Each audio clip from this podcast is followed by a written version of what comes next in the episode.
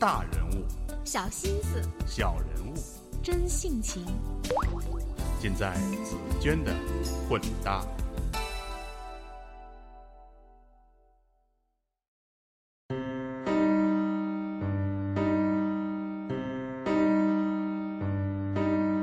我是紫娟，各位好。从我开启个人电台开始，就得到了许多朋友的鼎力支持，有的是相识多年的老朋友，有的是素昧平生的新朋友。飞鱼的纽扣便是这其中一位。虽然我们素未谋面，但是我时常看到他不遗余力地在朋友圈向大家推荐我的电台节目，并会认真加上他经过思考以后恰到好处的点评。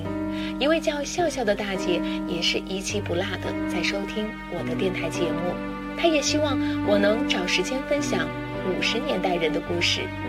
王朔。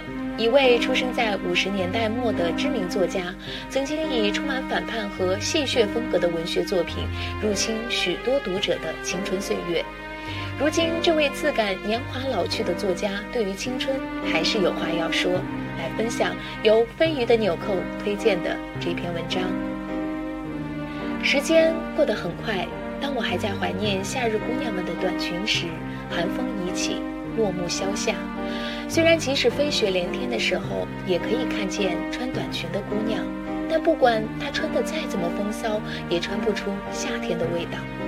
每到天气转凉的时候，我就会莫名的忧伤起来，可能是源于骨子里残存的失意。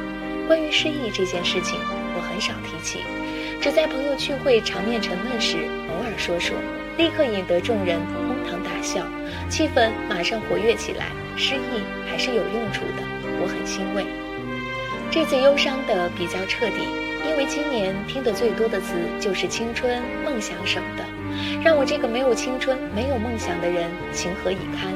其实我也是有追求的，我就想有吃有喝，到处闲逛，但把这个说成梦想，总觉得有点底气不足。原来我一直是个自我感觉良好的人。即使明知年岁渐长，我也认为只要有颗年轻的心，自己就永远二十五岁。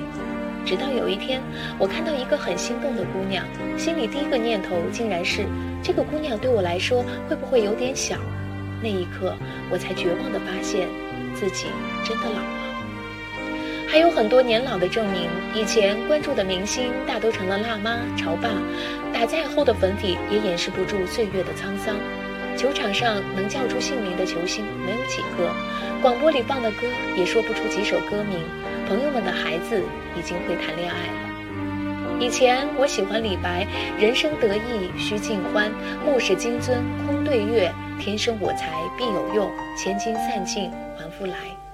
现在我喜欢杜甫，亲朋无一字，老病有孤舟，飘飘何所似，天地一沙鸥。以前我喜欢看《快乐大本营》，现在我喜欢看新闻联播。以前我喜欢张爱玲，现在我喜欢史玉柱。以前我喜欢吃饭，现在我喜欢喝粥。以前我特别怕麻烦，现在我喜欢凑热闹。以前一觉睡到十二点，现在六点准时起床。每当听到一个二十出头的年轻人叙述他的坎坷命运时，我都不禁唏嘘感慨。我这辈子真是白活了，没做过振奋人心的事情，没说过感人肺腑的誓言，甚至唱首歌都会跑调，我很羞愧。更让我羞愧的是，很多不到三十岁的年轻人已经挂上总监、总经理的头衔，我只能在心里暗自诅咒：你这辈子最多也就是个总监、总经理了，永远成不了总理。有很多年轻人生活的很滋润，传不完的照片，晒不完的幸福，吃了个凉皮也要拍张照片上传，去了趟新马泰，恨不得让奥巴马都知道。只要是文艺青年，梦想就是开个书店；只要是年轻女白领，梦想就是开个咖啡馆；只要是个人，梦想就是环游世界。还有很多年轻人过得很凄惨，二十多岁就自认为阅人无数，熟知深浅了，一脸饱经沧桑，满口曾经沧海。经常碰到自称大叔的八五后，我躲在阴暗的角落里，恶狠狠地想：别嘚瑟，迟早你会变成真正的大叔。其实说的再多，也掩饰不了我这个老男人对青春的羡慕、嫉妒、恨。不过，唯一让我欣慰的是，你们也不会年轻很久。这期的内容分享就是这样。下面我想说的是，关于前两期推送深藏画家梦想的台企大佬，爱与美食怎可兼得，以及为什么让熊猫给你送信所发起的有奖阅读活动，得到读者和听友们的踊跃支持。那最终，我按照先前制定的规则，总共甄选出了五十三位获奖朋友，获奖名单见我的微信推送，欢迎查阅。好吧，这期的所有内容就是这样，感谢你的收听。如果想要阅读这篇文章的详细内容，还请关注我的微信公众账号“紫娟的混搭传播”。最后送上这首与青春有关的日子，拜拜。时光一逝永不回，往事只能回味。忆童年时竹马青梅，两小无猜日夜相随。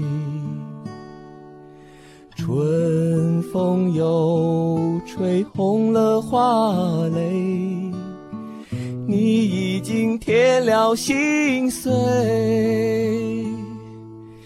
你就要变心，像时光难倒回，我只有在梦里相依偎。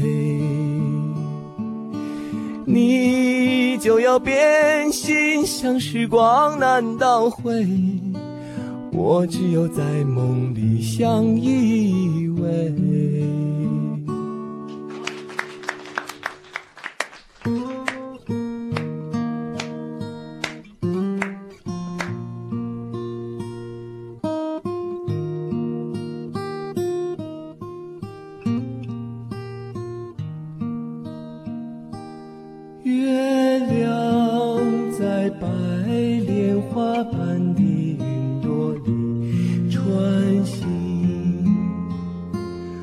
晚风吹来一阵阵快乐的歌声，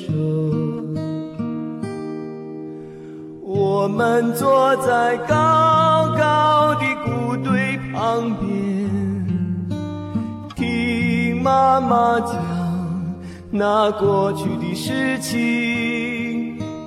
我们坐在高高的谷堆旁边。妈妈讲那过去的事情。